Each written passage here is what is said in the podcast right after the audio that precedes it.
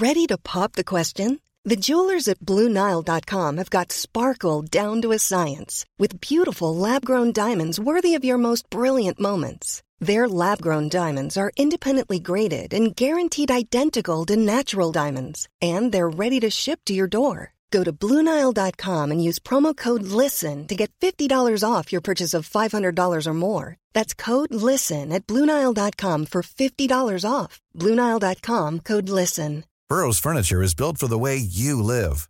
From ensuring easy assembly and disassembly to honoring highly requested new colors for their award winning seating, they always have their customers in mind. Their modular seating is made out of durable materials to last and grow with you.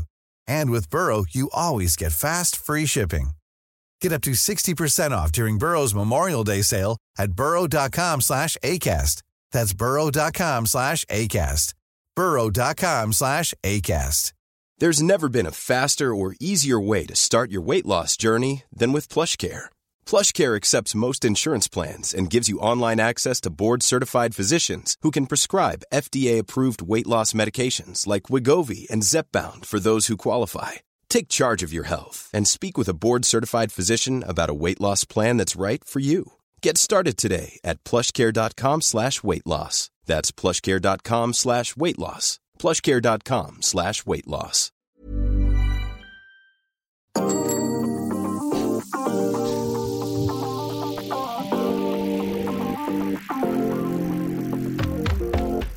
Bienvenue à Touti, le retour de Sadera et l'émission vélo la moins active pendant les grands tours. Ça n'a pas été le cas de Primoz Roglic qui a remporté donc ce 106e Giro de l'histoire. On va décrypter ces trois semaines de course à travers de grands thèmes.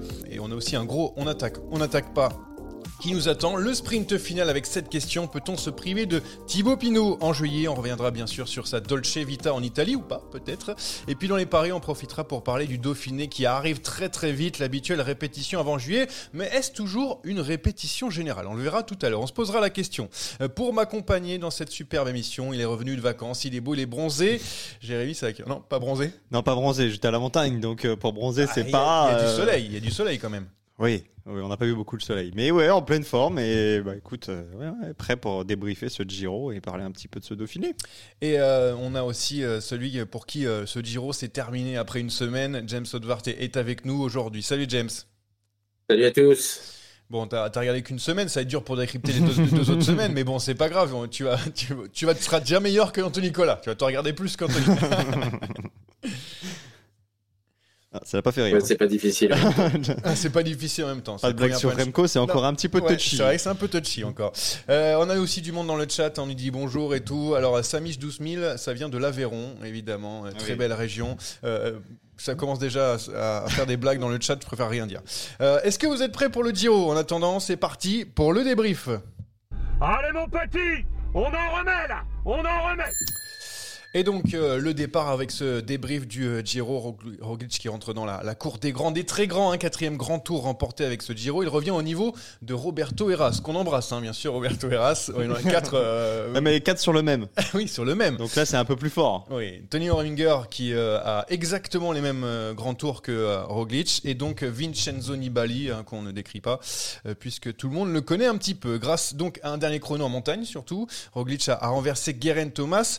Ça a quand même été un petit peu long Jérémy à, se dessiner. hein. Est-ce qu'on a douté de Roglic pendant un petit moment? Parce que c'est vrai que c'était le, favori après ce- cet abandon, le grand favori après cet abandon de, Remco Evenepoel. Je serais tenté de te demander de qui n'a-t-on pas douté? Tout au long de ces Oui, trois ah semaines oui, Parce que sûr. même Remco Evenepoel, avant de partir, alors il avait le Covid, etc., certainement diminué, mais on a aussi douté de lui.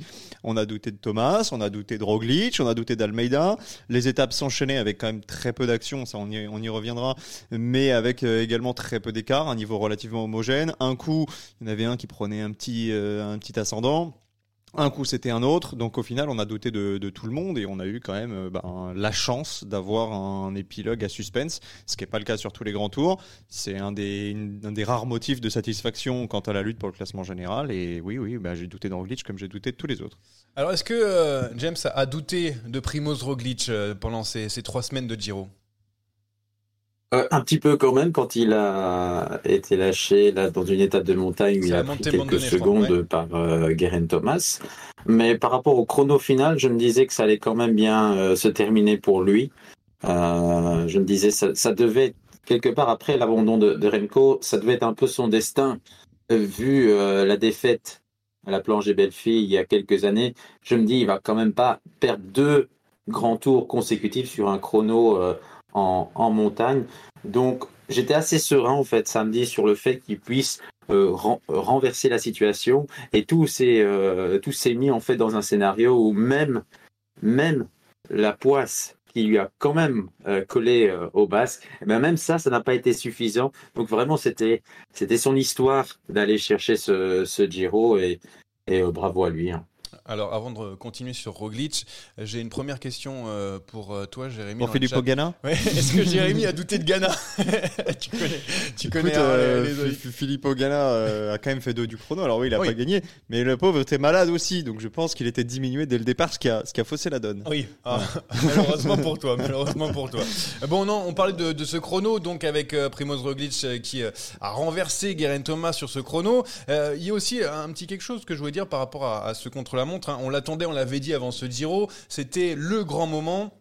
Peut-être un moment qui allait coincer un petit peu tout le monde, c'était un petit peu le cas. Les cinq premiers du chrono, ce sont les cinq premiers du, classement général. Alors du coup, euh, voilà, cette question, est-ce qu'on s'est, que c'est fait chier jusqu'à ce chrono, Jérémy? Est-ce que tu t'es ennuyé en regardant les, étapes avant ce chrono?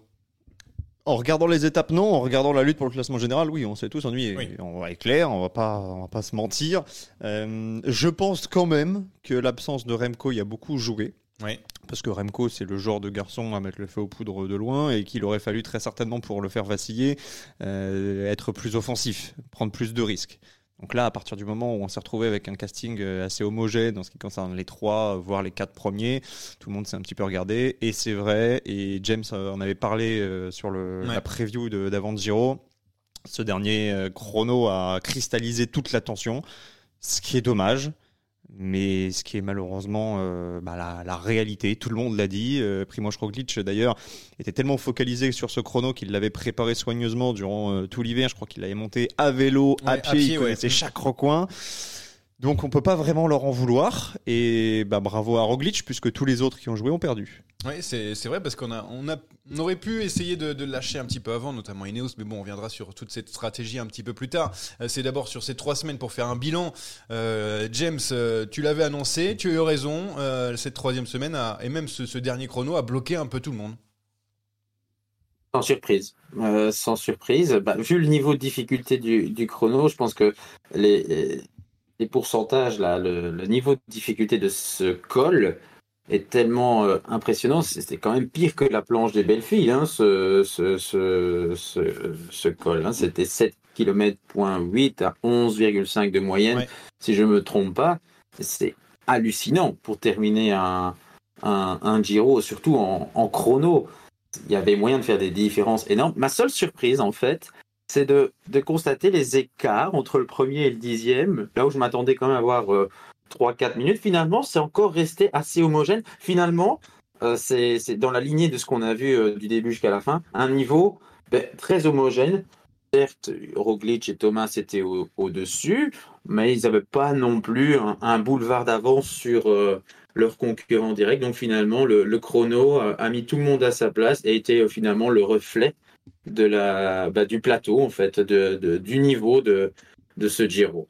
Donc on, a, on a parlé donc de ces favoris qui ont été un petit peu coincés avant ça à, cause de, ce chrono, de cette troisième semaine. Il y a aussi cette météo hein, qui n'a rien arrangé, ces, ces maladies. Enfin, il y a, un petit peu tout. C'est ça qui a fait que euh, on était un peu, euh, je sais pas comment dire, on était un peu patient pour pour voir euh, ce qui allait se passer parce que voilà, on avait peur de la maladie. On a une météo. euh, c'est vrai qu'on a du mal à s'en remettre. hein. Il y a des coureurs qui disaient, euh, franchement, ceux qui terminent ce Giro, c'est vraiment des, des, des costauds. Euh, bon, même si c'est pas le euh, le Giro record en termes d'abandon, c'est quand même un, un Giro particulièrement difficile. Bah oui, puisqu'ils ont fini à 125, donc euh, Oui. forcément, ça fait pas grand monde. Le Covid, je vais le mettre de côté. Il a eu un impact énormissime sur la course, mais je pense pas que ça ait vraiment euh, atteint les rescapés qui n'ont pas été touchés. Euh, la météo a forcément joué, ça c'est sûr. Euh, psychologiquement, physiquement, certains ont eu des stigmates, certains sont tombés, notamment Roglic. Euh, bon, Remco, j'en parle pas, mais parce que lui a pris la, la porte de sortie plus tôt, mais euh, mais lui aussi, après la cinquième étape, euh, a pu aussi euh, en souffrir et, Mm. et plonger euh, dans une forme de doute. Maintenant, je pense que le, le facteur numéro un, ça reste cette troisième semaine avec ce chrono, mais pas que, avec énormément de dénivelé. L'étape des Trecemi di Lavaredo avec 5 cols où il ne s'est bah, strictement rien passé. Ouais. Euh, tous les organismes étaient usés, la météo a, a forcément joué, même si ça s'est quand même un petit peu amélioré euh, en troisième semaine. Mais ça, je serais tenté de te dire, c'est l'eau du Giro. Hein. Moi, j'ai le souvenir euh, par le passé. euh, je regarde le Giro depuis 15 ans. euh, j'ai toujours vu des éditions euh, dantesques. Hein. Et rares Oui, sont les années où tu traverses pas des épisodes il a de plus la neige. Il y a- enfin, oui, il il peut y avoir de la il neige aussi. Donc euh, ça fait partie du Giro. T'as moins ça sur la Vuelta évidemment parce que c'est l'Espagne, c'est plus sec et c'est plus proche de l'été. Euh, T'as un peu moins ça aussi sur le Tour de France. Quand tu vas au Giro, tu sais que tu peux te prendre des radés. Bon là, ils ont vraiment pas eu de chance pendant deux semaines. Malheureusement, il y a eu des étapes épiques, mais quelque part, quelque part, ça fait aussi un peu partie du jeu. Les conditions dantesques, c'est une excuse, euh, James, pour ce, pour ce Giro? Bah, oui, complètement. hein. On avait des, des gars qui étaient euh, paralysés par euh, déjà bah, le- les conditions, mais aussi paralysés dans l'idée de faire de l'effort de trop et surtout d'aller contracter l'un ou l'autre virus, outre le Covid, le simple fait de tomber malade. Donc, euh, franchement, on était très, très prudents. Bah, ça s'est amélioré euh, au fur et à mesure euh, du, Giro. Le temps s'est amélioré, les, mesures sanitaires aussi se sont améliorées après l'abandon de, de. Donc ça a été de mieux en mieux, mais il y avait encore évidemment ce paramètre de la dernière semaine dantesque et de ce chrono final qui a fait en sorte que au décompte final, euh, si on additionne tous les éléments bout à bout, ben oui, ça pouvait donner que un scénario un peu euh, attentiste, euh, un peu voilà pour les amateurs de spectacle. Mais voilà, on est resté un peu sur sa fin. Mais faut quand même rappeler aussi que avoir 21 étapes où c'est le festival tout le temps, bah, c'est pas possible. C'est, il n'y a pas un seul grand tour où c'est le festival pendant 21 jours. Il y a des étapes où on, on se fait chier. Et ça aussi, ça fait partie d'un grand tour. Se faire chier, bah, ça fait partie, ça fait aussi partie du jeu. C'est tout, tout à fait vrai, mais il faut quand même pas oublier quelque chose, c'est qu'il y a eu un tournant à partir de l'abandon d'Evenpool, parce que ça avait commencé à bagarrer, rappelez-vous, Roglic Ouais. qui avait repris un peu de temps avant le chrono, chrono, ouais. etc., sur des étapes qui étaient quand même moins propices, ça laissait augurer d'une belle bagarre. J'ai l'impression que le départ de Remco a calmé un petit peu tout le monde en mode bon bah le, le grandissime favori n'est plus là maintenant bon bah tranquille on va attendre la troisième semaine ça a enlevé un poids à tout le monde ça a enlevé de la pression puis ça a enlevé aussi cette envie de, de déclencher des offensives de loin Ah oui, mais complètement. hein. Remco est un coureur de, de, de panache. Outre son Ah. talent, il a, il a pas peur. Donc évidemment, si en plus on enlève les gars sont supposés euh, dynamiter le bazar, ben, forcément ça devient euh, compliqué. Bon, finalement, la prochaine fois, on fait un truc, on se fait juste un chrono en côte sur le Giro, et comme ça, ça fait une journée, on n'est pas obligé de s'ennuyer, et puis, euh, et puis tout le monde est content pour le classement général, parce que le reste des étapes, qui s'est régalé bah, Ce sont les, les échappés, les coureurs qui avaient envie d'aller remporter des, des étapes. Euh, C'est c'est ça qu'on retient, plus que l'ennui des, des favoris, Jérémy? Oui, bah, je préfère retenir les points positifs parce que ça reste euh, le Giro, une des plus belles courses du monde, qu'on a eu euh, ben, des, des belles étapes quand même, avec une lutte acharnée pour les échapper. Ce qui, rappelons-le quand même, sur le World Tour avant le Giro, ne s'était Ouais, jamais produit en gagné, hein. 2023. Pas Ouais. une seule échappée n'était allée au bout sur quelconque course du, du début de saison. Donc là, tout le monde s'est bien vengé. On a eu des révélations, on en parlera tout à l'heure. On a eu des belles étapes, on a eu des beaux sprints avec du suspense, euh, du suspense pour le classement général aussi, parce que malgré tout, bah, ça, ça reste en mémoire. Un petit peu comme l'an passé. Hein. L'an passé, on n'a pas eu le meilleur Giro du monde, mais on a eu la bagarre entre Carapace et Hindley jusqu'à la dernière Ouais, étape de vrai, montagne.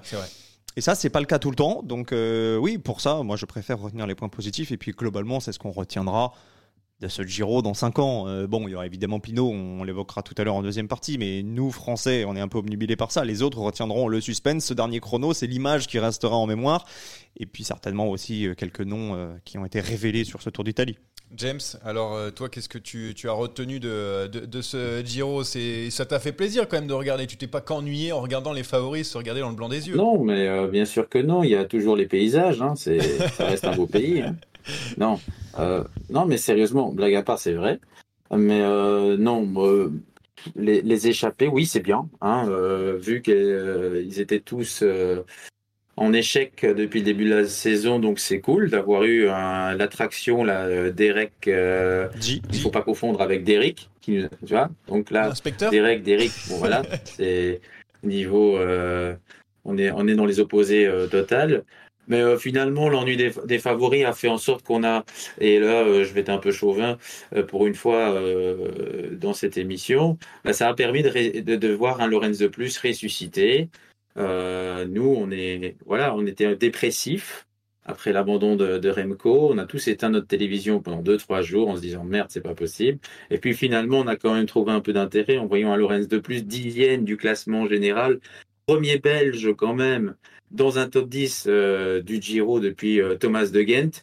Bah voilà, c'est quand même, euh, ça Ah oui. fait plaisir, quoi. Voilà, après toutes ces années de galère pour le petit Lorenz de plus, ben voilà, il est toujours là, c'est bien, c'est cool. De plus qu'on avait laissé sur le Tour de France 2019, et je crois pas dire de bêtises en disant qu'il avait plus recouru de grands tours depuis et qu'il avait été quand même euh, sacrément bon et plutôt précieux dans le collectif de la Yumbo. hein. Ouais, et puis euh, il y, a, il y a aussi, euh, je crois qu'il fait un bon tour de Lombardie, je crois, ou un truc comme ça, derrière Fugelsang je- de mémoire, ça je reste crois. un coureur avec Ouais, c'est- énormément c'est de qualité. C'était C'était Bennett qui avait fait deux jeux. Les gens m'en euh, Ah, m'en parlent encore. Hein, c'était euh, vraiment un des meilleurs jeunes, un des meilleurs espoirs, et il a jamais eu la carrière euh, à la hauteur de, ses, de son talent. Hein. Bon, ça, il y, en a- il y en a beaucoup, malheureusement. Tu- a tu- beaucoup. Ah, bah, rien, bah, un top 10 de plus dans, dans son palmarès. Ah voilà, je me, suis, je me suis dit, je le sentais venir parce que vous savez, euh, ici, dans nos superbes studios, on est ensemble. Donc, toujours, coup, euh, bah, toujours un humour très fin. Ouais, j'attendais une petite blague là-dessus. Bon, euh, on a retenu, donc vous avez retenu un petit peu ces échappées, Lorenz de plus, mais je vous ai demandé vos trois points avant de, de parler euh, avec précision d'autres, les choses les plus importantes de ce Giro, notamment Roglic, Thomas, etc. Euh, alors, vos trois points. Jérémy, tu commences. Qu'est-ce qui t'a plu sur, euh, sur ce Giro? Alors, premier point, le beau Giro des Français. Ouais. Parce qu'il y a une étape, parce qu'il y a un port du maillot rose, ce qui est quand même venu de nulle part, et ça faisait une éternité qu'on l'avait plus eu. Et puis, il y a quand même le gain d'un maillot distinctif. C'est quand même assez rare, les grands tours, où on a euh, autant de bouquets. Deuxième point euh, qui me semble important, c'est de souligner que Primoz Roglic a enfin pris sa revanche de la planche des belles filles, même Mm. si ce n'est pas le tour, évidemment, et que ça ne lui rendra jamais le maillot jaune. Et le troisième point, ça c'est une considération un peu personnelle. Euh, très heureux de la victoire de Cavendish. Tout et à je fait. pense que ça a ravi également énormément de coureurs dans ce peloton. Bah, on l'a vu sur la, cette dernière étape. hein. Je crois qu'il a mis un temps fou à arriver au podium parce que tout le monde a l'a félicité euh, des, des plus jeunes aux, aux plus vieux. Euh, pour tes trois points, on aura le temps d'en discuter euh, gentiment euh, dans la, la suite de ce débrief. James, les trois points. Je vais dans la lignée euh, du, du dernier point pour revenir sur les sprints. 7 sprints massifs, 7 vainqueurs différents. Oui. Voilà, pour moi, ça c'est quand même euh, assez euh, marquant. Euh, Sergio Antan Milan semblait le plus fort, mais on a quand même 7 vainqueurs différents. Deuxième point, euh, tout ce qui est organisation et parcours, euh, franchement là c'est gros, un gros raté. Parce que l'organisation a beaucoup de choses à, à analyser et ce parcours était complètement déséquilibré avec ce chrono qui a vraiment cristallisé tout le bazar, qui a rendu la course euh, chiante pour le classement général. Même si avec Remco, ça aurait peut-être pu donner autre chose, mais de base, je trouvais vraiment déjà ça horrible. Les mesures sanitaires prises trop tard, enfin bref, un, festival. Et puis, euh, j'avais noté le, le, le, le Covid qui a fait son retour et bouleversé le Giro, mais finalement, je dirais Roglic qui, euh, qui gagne en ayant la poisse. C'est-à-dire, il est tombé une fois et lors du chrono final, il a quand même un saut de chaîne. Et malgré que, voilà, ça reste du Roglic, eh bien, il gagne quand même. Donc ça, c'est euh, voilà, c'est quand même quelque chose d'assez, euh, je trouve, assez énorme. J'aurais pas cru, franchement, euh, quand je l'ai vu tomber, je dis c'est pas vrai. Il va, il va nous faire encore une Roglic Ah parce bah que oui. c'est pas le coureur qui tient le plus sur son vélo. C'est pas un secret pour personne. Et finalement, malgré ça, malgré euh, le saut de chaîne, je me dis mais c'est pas vrai, il va quand même pas perdre là non plus. Et bien finalement, malgré ça, euh, malgré euh, tous ces euh, facteurs-là, plus les abandons, les, forfaits dans son équipe avant même le Giro, tout était écrit pour que Roglic se, plante hein, sur ce Giro. Et malgré tout ça, il va au bout. Et ça, c'est beau finalement.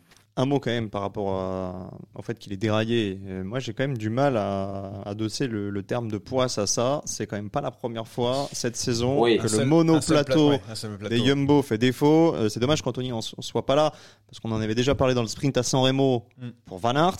Il avait déjà eu des problèmes euh, sur la saison de cyclocross. Là, c'est Roglic. Petit boss euh, qui. Oui, Donc moi, euh, en termes de, en termes de technique et de matériel, j'avoue que je suis un petit peu dépassé, mais ce serait intéressant quand même euh, de consacrer une partie euh, dans un futur podcast avec des purs techniciens, avec Anto Ouais. ou avec Steve, pour qu'ils nous expliquent vraiment en quoi ça joue. Mais ça fait quand même beaucoup de détails qui s'accumulent et les gains marginaux chers à, à Ineos se sont démocratisés ces dernières années dans le peloton. Et là, j'ai l'impression quand même qu'on perd beaucoup plus que des gains marginaux dans, à chaque fois dans l'opération.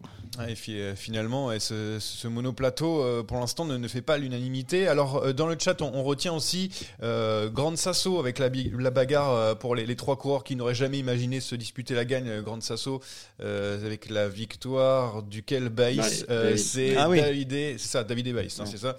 Et le petit Vacek, etc. Donc euh, voilà, une course à visage. euh, Humain, voilà ce que, ce que dit euh, Fricadelle, qui doit être euh, du Nord, je suppose. Euh, voilà ce qu'on dit dans le chat. Et, euh, sinon, alors, on, je- par rapport au matos, ça va. On, on a déjà parlé de la, la SRAM notamment qui, qui fait ce, ce genre de, de choses et qui dit c'est à cause de ça que ça a déraillé, mais il n'y a pas encore d'experts dans, dans le chat. voilà donc pour les trois points. Bon, j'ai noté, on va parler de tout ça et on va commencer par Roglic. On en est déjà en train d'en parler avec, avec ce, ce déraillage, ça tombe bien, cette émission porte ce nom.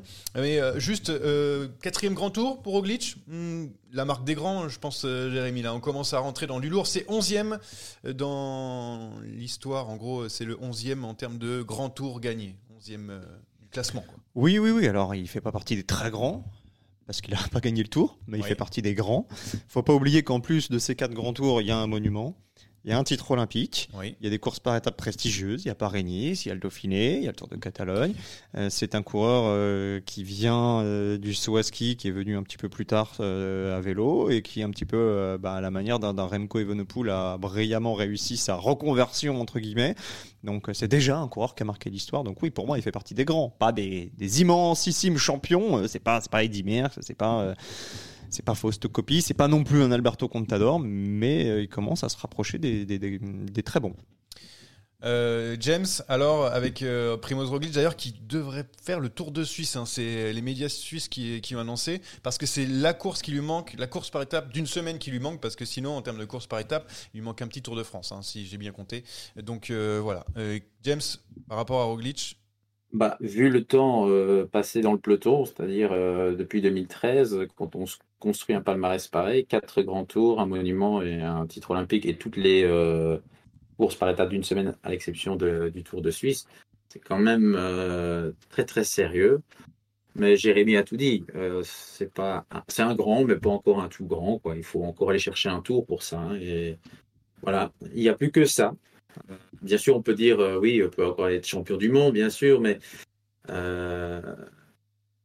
lui, ce qui le motive, c'est d'abord le, le- le Tour de France. Donc, euh, à voir maintenant, il lui reste quelques années, mais ce sera pas facile. Non, ce sera pas facile au vu de la concurrence et je pense qu'il ne oui, reste pas énormément de spots.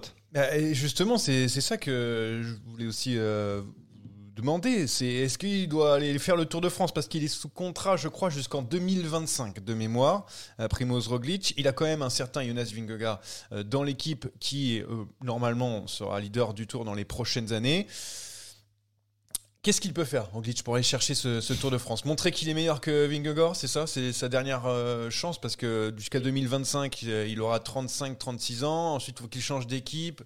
Compliqué. Même Bah, Il si y a déjà la concurrence interne à régler Ouais. euh, pour avoir sa place sur le tour en tant que leader. Ça, bah, c'est difficile de se projeter. Cette année, on sait que ce sera Vingegaard. Est-ce que si Vingegaard remporte un deuxième tour l'année prochaine, il essaiera de se consacrer aux autres en tentant le doublé de Giro Volta pour entrer dans l'histoire? C'est pas impossible. Et là, Roglic pourrait avoir un spot. Mais là, on se projette vraiment. Mais au-delà de cette concurrence interne, bah, il y a la concurrence extérieure. Il Oui. y a un Tadej Pogacar mort de faim qui était imbattable sur les classiques. Il y a un Remco Evenepoel qui tôt ou tard viendra sur le 2024, tour. ouais, annoncé, ouais. Et puis il y en a peut-être d'autres hein, qui sortiront du bois. Euh, Roglic euh, va commencer à, sortir, à sentir le, le poids des ans, euh, même si là ça s'est pas forcément vu sur le Giro et qu'on a encore aperçu un Geraint Thomas qui est un petit peu plus âgé euh, en, très très grande forme.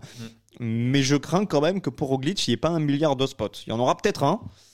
Faudra pas le louper, mais ce sera pas simple du tout. Dans le chat, on dit que c'était euh, 2020, l'année où jamais. Bah, Ah oui, c'est l'impression. euh. En effet, en effet. J'ai- peur qu'il le regrette un moment, mais bon voilà, ça fait aussi partie du jeu. Ça lui a peut-être donné les crocs pour repartir de l'avant et en gagner d'autres, donc euh, c'est le jeu. Euh, James, euh, du coup, euh, par rapport à ça, est-ce que tu crois encore à, à Roglic sur un, un Tour de France dans les années à venir? Ça t'arrange pas avec oui, Remco, mais bon. il va- ou- ou- oui, je suis d'accord avec tout ce qui est dit. Il faudra juste, à mon avis, euh, un concours de circonstances. Qu'avec tout ce qu'on a énuméré comme facteurs, avec Poggi, Remco, Vingegaard, euh, voilà, ça va être très très chaud. Ayuso, certainement aussi, qui va se rajouter à cette petite liste Oui. ou tard. Joao Voilà. Almeida, plus tard, il a envie de le faire. Bon, Donc, bref. donc, ça devient sérieux. Il faudra un parcours à sa convenance aussi. Voilà, donc euh, faudra, faudra un petit concours de circonstances. Faudra un peu de chance, peut-être. Voilà. Bah, ju- justement, il, il a peut-être balayé cette malchance qu'il avait depuis des années avec euh, ce problème mécanique, mais ensuite, il gagne quand même. Euh, peut-être que ça va le remobiliser, euh, le donner envie, parce que.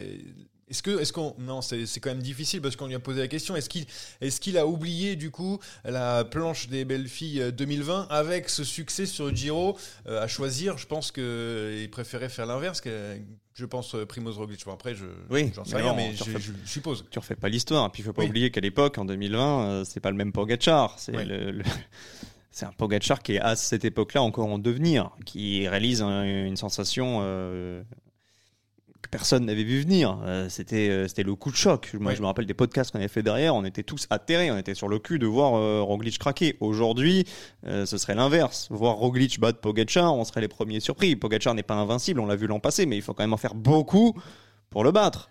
D'autant que son équipe s'est renforcée, d'autant que lui a Ah bah pris oui. de l'expérience. Même s'il est tombé là, sur Liège-Bastogne, je pense qu'il sera prêt encore cette année. Bon, à voir. Il y aura peut-être un spot, encore une fois. C'est difficile de se projeter. Là, on est vraiment en- par la chaud après le Giro. Et puis, on a, on a sauté une petite question dans le conduit, mais on y reviendra peut-être. Euh, on, peut, on peut la, vas-y, vas-y. Ouais, ouais. Tu, tu, tu voulais nous demander si on avait trouvé euh, Roglic plus fort qu'attendu. Mais moi, je l'ai trouvé moins fort qu'attendu parce que euh, si on se rappelle trois semaines en arrière, un petit peu plus, il y a un mois, quand on avait fait le podcast, on avait dit il y aura- deux coureurs au-dessus du lot. Evenepoel et Roglic. Oui. Je sais pas à quel niveau aurait été Evenepoel sans le Covid, mais ce qui est certain, c'est que Roglic n'était pas au-dessus des autres de manière euh, très claire. Il, ça a été quand même très homogène jusqu'à ce dernier chrono, mais il n'est pas en rose à la veille de l'arrivée pour un gars qui devait écraser la course avec Remco Evenepoel. Bon, euh, il était peut-être un petit peu en dessous des standards, à moins que ce soit les autres qui étaient au-dessus de ce qu'on imaginait. Ça, c'est possible aussi, Almeida et, et Thomas. Mais euh, avec un Evenepoel au top, avec un Pogacar ou un Vingegaard, où aurait été Roglic? Je sais pas. Donc, commencer à parler du Tour de France pour l'année prochaine, pour dans deux ans, avec un Roglic qui déjà a dû s'employer pour aller chercher le Giro à 10 km de l'arrivée. Je dis 10 km, c'est plus 10 minutes de l'arrivée. Euh, pour moi, c'est c'est peut-être un petit peu euh, trop tôt. Et on aura des réponses dans les mois qui viennent. S'il fait le Tour de Suisse, on aura aussi des réponses sur sa manière euh, d'encaisser les efforts et ses facultés de récupération à son âge. Mais voilà, se, projeter sur le Tour pour l'instant, pour moi, c'est c'est pas encore euh, c'est pas encore judicieux. On, attendra quelques mois. Avant de, passer à, à Thomas, James, euh, c'est euh, bah, voulais ton avis par rapport au niveau de, Primoz Roglic. Euh, deux questions, même en une, parce que je voulais la, poser plus tard. Mais alors, Primoz Roglic, surpris euh, pour toi, un, un cran en dessous de ce que tu attendais Et deuxièmement, la question que beaucoup se posent Remco, il aurait mis 5 minutes à tout le monde dans, dans ce, dans ce bazar-là. Oh, On aurait, on aurait tendance à dire oui, euh, sur base de ce qu'on avait vu en tout début de Giro, euh, avec Remco qui avait vraiment euh, flanqué une raclée à, à tout le monde sur le premier chrono, il avait vraiment calmé tout le monde. La logique voudrait que oui, maintenant, on ne saura jamais le prouver. Ah oui. C'est ça le problème. Donc, c'est un peu parler dans, dans le vide. Voilà. euh, c'est vrai, euh, Roglic n'a pas été, euh, après une fois l'abandon de, de, Remco acté, n'a pas été dominateur comme on pouvait s'y attendre.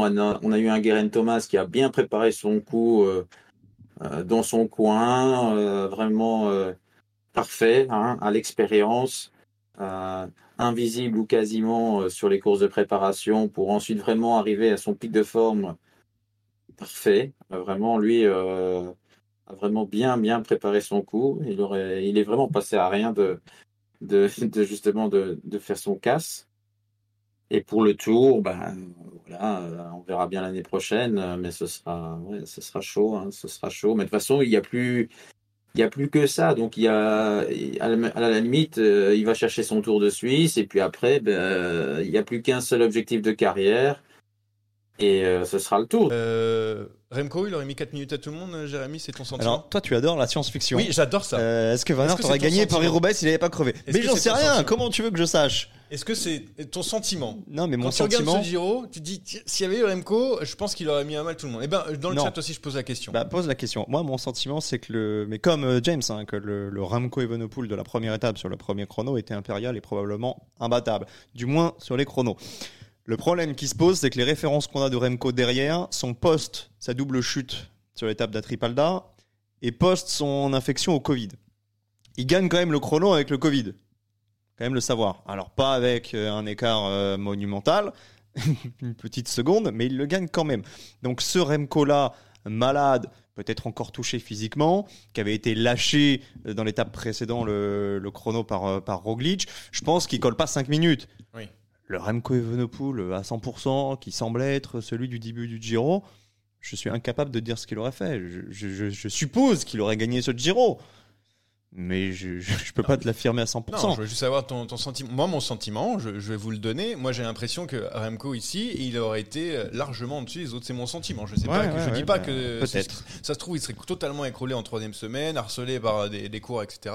C'est mon sentiment. Je vous laisse à vos sentiments. Évidemment. mais- Je ne veux pas vous embêter avec ça. Je le me le devais- problème, c'est que le sentiment n'entre pas en ligne de compte. Là, c'est le palmarès. Tu regardes un Roglic, deux Thomas, trois Almeida et Remco à la maison. Donc, euh, voilà, faudra attendre euh, un nouveau grand Pratiquement tour. toute l'équipe Quickstep à la maison. hein. Ouais, ah non, pas Ilan Van Wilder aussi. Alors là, on a Exactement. entendu parler aussi de Mais Van très bien, a- j'aimerais bien son avis, euh, Ilan Ah, Van bah, Wilder. vas-y, donnons-le à Van Wilder là. Qui, Bah, euh, la, qui- la communauté belge, là, Ah, James, il va pouvoir belge. nous en parler un James, petit peu. James. Ah ben, eh bien, eh bien, c'est très simple. Ilan Van Wilder, on a beaucoup parlé de, de Remco, c'est voilà, mais juste derrière lui, dans les dans les juniors, il y avait Ilan Van Wilder. Si Remco n'avait pas existé, c'était lui, c'était lui le junior sortant de cette génération-là qui était prédestiné à faire euh, des, des bonnes choses. Alors, c'est- un, voilà, il, il est euh, dans l'ombre totalement, mais c'est un coureur qui a des, des qualités énormes. Euh, c'est- un talent.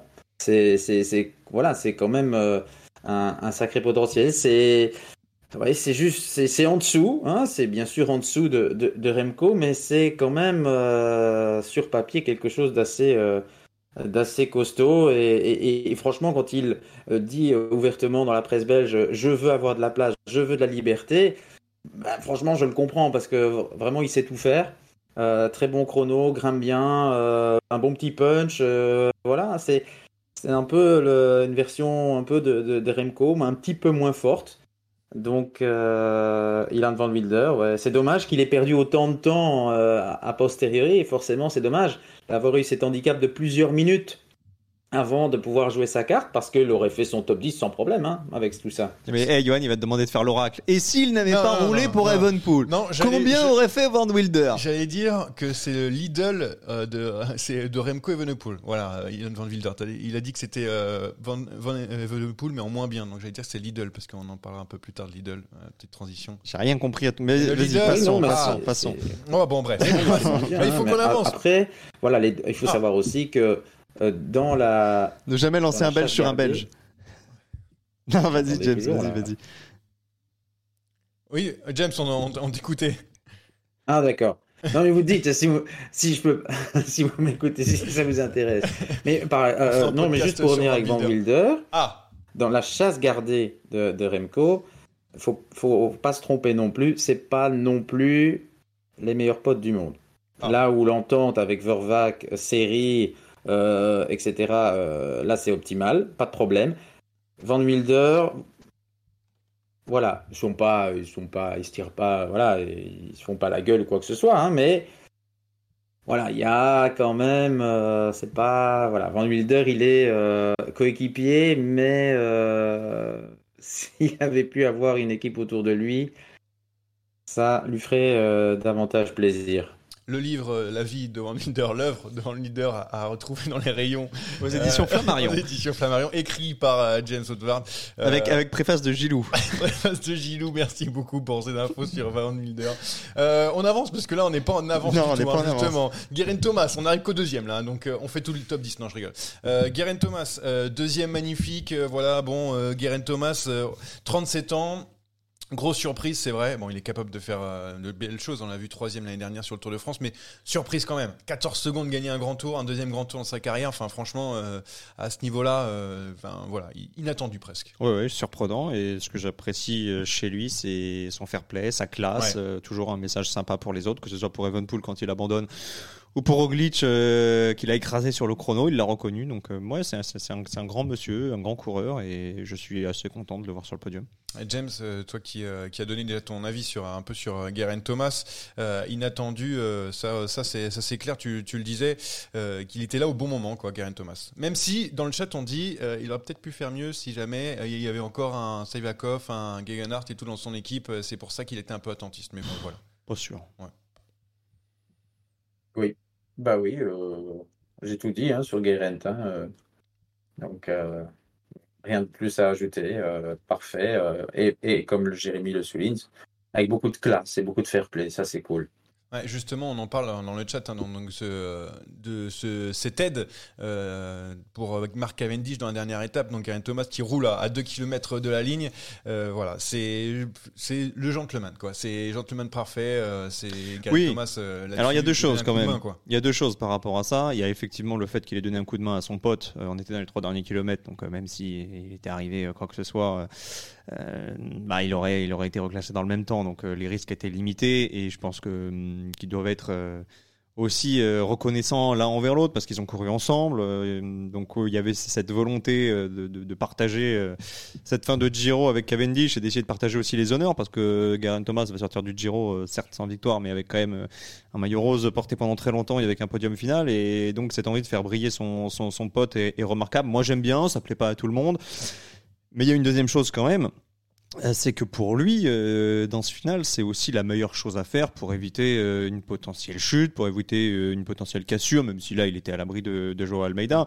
Donc il n'a pas pris énormément de risques non plus. Il n'a pas fait un tempo supersonique comme on avait pu le voir par exemple avec Van Der Poel pour Philipsen sur Tirreno Adriatico. Il a emmené pratiquement pendant un kilomètre, mais pendant ce kilomètre-là, Cavendish il a perdu 5-6 places pour se remettre dans la roue de Milan. Euh, si c'est un tempo du feu de Dieu, normalement tout le monde est en file indienne. Donc euh, non, non, je pense que c'était aussi une manière de bien finir ce, ce, ce Giro. Euh, Ouais. Il a donné un petit coup de main, il s'est mis à l'abri, il s'est montré, tout le monde a parlé de lui, c'est- c'est coup gagnant pour lui. Marc Cavendish donc a gagné euh, une étape euh, sur ce Giro, la dernière de de, euh, de sa carrière d'ailleurs, la dernière journée de, de Giro de sa carrière. Euh, en- Juste un truc par rapport Ouais. à ça, j'ai vu que, que James n'était pas d'accord hein, par rapport à, à ce coup de main de, de Thomas, pas d'accord avec moi. Euh, J'aimerais bien qu'il nous explique ce qui le gêne dans cette, dans cette manœuvre, parce Ouais. que c'est intéressant d'avoir toutes les opinions. Ce qui me gêne, c'est pas en fait l'attitude de Guérin Thomas. En fait, euh, c'est dans la lignée du, type. Non, moi, ce qui, me saoule un peu, c'est que ce soit pour euh, Cavendish. En fait, Euh, Cavendish qui est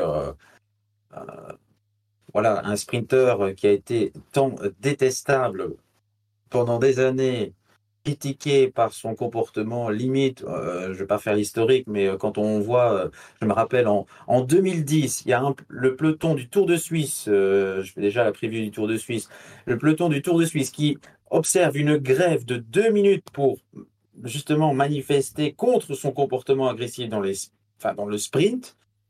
Je, voilà, j'ai du mal avec le, moi j'ai du mal de, toute façon avec le personnage. Euh, Non, mais ça j'entends, mais à partir du moment où ils sont potes, qu'ils ont couru ensemble, qu'ils ah sont tous oui, les mais deux non, mais voilà, mais à partir du moment où ils sont potes, il n'y a pas de problème, c'est élégant. Encore une fois, je retiendrai, je retiendrai plus l'attitude de, de Guérin Thomas que, que sa victoire. Mais imagine que Guérin Thomas, en faisant ça, il venait à, à tomber. euh, moi, je voudrais bien voir la réaction d'Ineos. Imagine un seul instant que ça, ça, ça- voilà, à cause de la nervosité dans, dans le peloton, Ineos, enfin, Guérin Thomas. S'il tombe, s'il tombe, il est classé quand même. hein. Moi, je, suis fou hein, si je suis euh, son employeur. Non, mais s'il tombe, il est classé quand même. Après, bon, bah, il aura Oui, oui, mais d'accord, mais, mais au-delà de ça, euh, bien sûr, il aurait été classé dans le même temps, mais imagine un seul instant que ça tourne mal, qu'il prenne une chute et que derrière sa saison est flinguée. Oui, oui, j'entends. Moi, je suis Ineos, euh, c'est pas possible des trucs comme ça. bon, après c'est c'est aussi la beauté du cyclisme. Vous êtes, vous êtes pas Ah oui, oui, oui, d'accord, d'accord. Si, bah si, moi, justement, je suis en- certainement, je suis en euh, désaccord. Voilà, ici, je suis plus dans le dans le total subjectif total. Je dois bien avouer que Cavendish, je sais pas le supporter. Voilà, euh, autant euh, Ilan Van Wilder, je l'aime bien. Mais Ça, on avait compris. Cavendish, c'est pas possible, quoi. Ouais, bah, il y a des, gens dans le chat aussi hein, qui, qui disent Je déteste Cave perso, mais Jay, c'est un méga pote de, de Cavendish. Oui, c'est vrai, regarde, c'est écrit ici. Ah ouais, bah, ils ont le Euh, droit. hein. ouais. Non, bref, euh, détestable ou adorable, voilà. euh, euh, chacun a son avis. Euh, oui, Il s'est, il s'est rendu euh, peut-être plus sympathique aux yeux, aux yeux de, la, de la population euh, au fil des années. C'est vrai qu'à l'époque de son En hégémonie. tout cas, au niveau des médias, c'est non. Ça, c'est sûr. Euh, ça, c'est euh, franchement, je ne le regretterai pas. C'est le pire client qu'on puisse avoir. hein. Franchement, je suis- je suis en d'accord. 10 ans de métier, euh, Je j'ai pas fait de top 5 des figures les plus antipathiques, mais il est dedans. Ça, on va pas se mentir pour euh, avoir un mot ou quoi que ce soit, c'est toujours une attitude détestable, hautaine. Il a un problème avec les médias, certes, et je suis certain, bien sûr, et j'ai aussi des échos comme quoi c'est une personne en dehors qui est, qui est charmante, mais vis-à-vis de la presse, franchement, il manquera pas. hein. Alors euh, pour euh, partir sur les, les sprinters, euh, je te laisse encore la main, euh, James, euh, parce que tu voulais parler de, donc de, de ces sept vainqueurs différents sur les sept sprints. C'est ju- c'est juste quoi? C'est-à-dire que c'était euh, euh, homogène, euh, parce qu'on parle de Mark Cavendish, autant parler des sprinters avant de terminer euh, cette partie de Giro? Ben, C'était assez homogène, oui. Maintenant, faut, pour moi, clairement, il y a un sprinter qui s'est démarqué. Il n'a pas le maillot cyclamen pour rien. C'est Jonathan de Milan. Voilà. Avec un meilleur train, des meilleures conditions. Parce qu'il a quand même fait des sprints de martien. Le mec, il revient de. ah, sur plusieurs étapes, il revient de. Mais de je ne sais pas combien de mètres pour faire une remontée. Et à peu de choses près, il en gagne deux autres. C'était de loin le plus puissant, le plus fort, euh, le plus rapide, quoi. Euh, Voilà. Alors, c'est un peu le hasard qui a fait qu'on a eu sept vainqueurs différents, mais Jonathan Milan était quand même euh, au-dessus sur, euh, sur ce Giro hein, en termes de sprint. Alors, on enchaîne. Un petit dernier mot, Jérémy, sur Joao Almeida, qui, euh, qui termine troisième donc sur le, le podium euh, de, de ce Giro. Premier podium en carrière sur un grand tour pour euh, Joao Almeida. Premier podium aussi pour un Portugais sur le Giro. Enfin bref, pas mal de choses. Euh, il a eu sa petite victoire. C'est c'est le troisième homme de, de ce, de ce Tour d'Italie, en gros. Mais voilà, on note sa progression. Ouais, je sais pas s'il a vraiment vraiment progressé, euh, en tout cas pas euh, de manière substantielle. Il a fait le Giro auquel on s'attendait euh, de sa part. C'est rarement le coureur qui va te faire vibrer, qui lise ses efforts, qui perd Bah, très peu de bien. temps à chaque fois. Il bon roule équipier, bien. ouais. Il a une bonne pointe de vitesse pour régler les sprints en petit comité ou à deux là avec Geraint Thomas. Tu parlais tout à l'heure d'un Joao Almeida potentiel vainqueur du Tour. Il va falloir euh, step up euh, de manière considérable. hein. Il va falloir euh, franchir Ah, il a envie, en plusieurs paliers. cas, ouais. ouais, ouais, non, mais qu'il ait envie, Voilà. ça c'est ça c'est une chose. Euh, ouais, il progresse, mais il progresse lentement. Alors il avait encore le maillot blanc, donc il fait partie des, des, des- des meilleurs jeunes. Mais bon, les années passent et je je vois pas. euh, de- je vois pas de progression fulgurante. Alors euh, ça peut arriver sur le temps, il peut d'un coup franchir trois paliers. Pour l'instant, c'est un Almeida que, bah, que j'ai l'impression de voir un petit peu tous les ans. Il court de la même manière et j'ai jamais vraiment cru, même quand il a gagné son étape, j'ai jamais vraiment cru qu'il puisse renverser le Giro. gamme. Autant j'ai j'ai un peu douté ce jour-là de Roglic. Autant je le voyais pas renverser euh, Thomas et le voir finir troisième, bah, il est à sa place et il aurait été hors du podium avec Evenpool. Donc euh, finalement c'est un Giro normal pour lui. Et heureusement il y a cette victoire d'étape qui est quand même sympa parce qu'il avait été ce jour-là, j'étais un peu pesant, il a été quand même acteur. Oui, c'est vrai, il a attaqué il a, il a- au train aussi pendant un petit moment euh, pour euh, Joao Almeida. Très rapidement, euh, vos révélations de, de ce Giro, parce qu'il faut qu'on passe à autre chose. Euh, révélations du Giro, James, quelles sont tes, tes révélations de, de ce petit Giro? C'est des deux, trois noms. Alors, un, pour vous faire plaisir, Bruno Armirail en Oui, rose, la récompense du travail. Deux, Matthew Richitello, l'Américain d'Israël. Bon, alors ça se voit pas dans les résultats, Oui, oui, mais, euh, j'en avais une fois discuté avec Axel Merckx et il me disait le plus grand bien de ce, de ce gaillard. Euh, c'est un bon petit grimpeur et à mon avis l'année prochaine il fera des petits résultats. euh, un, un très bon grimpeur en devenir. Et puis forcément Lorenzo Plus dixième Ah bah ça. du, grand, du classement général, c'est quand même une révélation quand on sait d'où il vient. Ouais, et Ilan Van Wilder aussi, euh, pour, Oui, bien en, sûr. en quatrième, évidemment. Jérémy Non, mais je veux pas être très original. Grosse révélation euh, Ah oui. d'Eric G, évidemment. Euh, la confirmation Ben Healy, quand même, Ouais, qui est sorti sur ses classiques. Et euh, j'ai noté euh, Jonathan Milan en fusion parce que c'est vrai que c'était le plus puissant. Maintenant, ça fait aussi partie de la panoplie des sprinteurs de savoir se placer et c'est un point sur lequel il va falloir progresser. D'autant plus que là, le plateau des sprinteurs était certes intéressant, mais n'était pas flamboyant non plus. Il manquait les grandes têtes d'affiche. Pas Philipsen, il n'y a pas Groenewegen, il n'y avait pas Merlier, il n'y avait pas Iwan, même si Iwan maintenant est peut-être plus euh, au top du top. Il n'y avait pas Il a Jacobsen. gagné hein, euh, récemment. Oui, il a gagné, il revient, mais je- j'attends de voir gagner moi contre Jacobsen et contre, contre Philipsen. Ah, oui, Euh, voilà, donc Milan, je j'ai- sais pas ça. vraiment comment le situer maintenant sur la hiérarchie des sprinters. Il est en train de progresser, certes, mais il va falloir réussir à se placer pour avoir de plus grands résultats. Ouais, peut-être aussi avec un meilleur train parce qu'il n'est pas forcément Oui, bah même train, s'il avait quand même. Pasqualone, mais c'est vrai que c'était un peu léger. Oui, euh, 22 ans seulement, hein, Jonathan Milan, donc il a encore le temps de progresser, évidemment. Moi, j'ai noté euh, Derek J, hein, parce que franchement, euh, deuxième de tous les classements, enfin, c'est simple, deuxième de quatre étapes, deuxième de tous les classements. Euh, donc, franchement, Derek J, incroyable. Le CM du Giro, aussi, j'ai noté le CM du Giro qui a été vraiment très fort sur les réseaux sociaux. Au- Autant la réalisation, je sais que souvent est un petit peu moquée, autant le CM du Giro a été excellent sur, sur ces trois semaines. Et puis Eddie Dunbar aussi, qui a, qui a longtemps lutté pour, euh, pour aller chercher un top 5 et qui finalement s'est un petit peu, euh, euh, bah, un peu baissé le pied quoi, sur, sur les, derniers jours. Mais franchement, euh, Eddie Dunbar été pas loin de, faire quelque chose d'a- d'assez grand. Pour moi, ça fait partie de, de ces révélations parce qu'on l'a jamais vu à ce niveau aussi proche, en tout cas des, des meilleurs sur un grand tour. Bon. Allez, c'est bon, c'est fini. On parlera de Pinot dans le sprint final. Avant ça, on va faire un, un attaque, on attaque, on attaque pas. Très rapide. hein. Là, il va falloir attaquer très fort. Attaque de Pierre Roland encore Ah, une fois. personne ne réagit. Parce que voilà, la Trek Segafredo va devenir Lidl Trek. Voilà, je- tout à l'heure je parlais de Lidl. J'ai compris, euh, mais c'était c'était un petit peu, euh, voilà. c'est un bon. peu téléphoné quand même. Bon, euh, j'ai marqué c'est pour gagner moins cher. Bon, ça c'était juste pour la vanne. En vrai, c'est l'info est donnée, je vous le donne. Euh, hype quand même par rapport au, au maillot qui qui pourrait être sympathique parce qu'on sait qu'il y a Ouais, qui mal- pourrait. Oui. Et qui pourrait être complètement euh, raté Ah, et oui. catastrophique aussi. Eh on bien, verra, on verra. l'avenir nous le dira, c'est à partir euh, du 30 juin, je crois. Euh, le, le Giro, c'est bien, mais la victoire de Gwen Leclin sur Paris 3, c'est mieux, euh, non, Jérémy? Je- Là, je demande pas, je te pose la question directement. Ah, directement Bah oui, du pour toi. Parce Oui, que alors, là, double victoire, hein. toi. Euh, Ah, oui. Gwen Leclin, je mets Clément Brasse-Afonso, les Oui. deux de la Philippe Wagner qui Ouais. sont arrivés main dans la main. Ouais.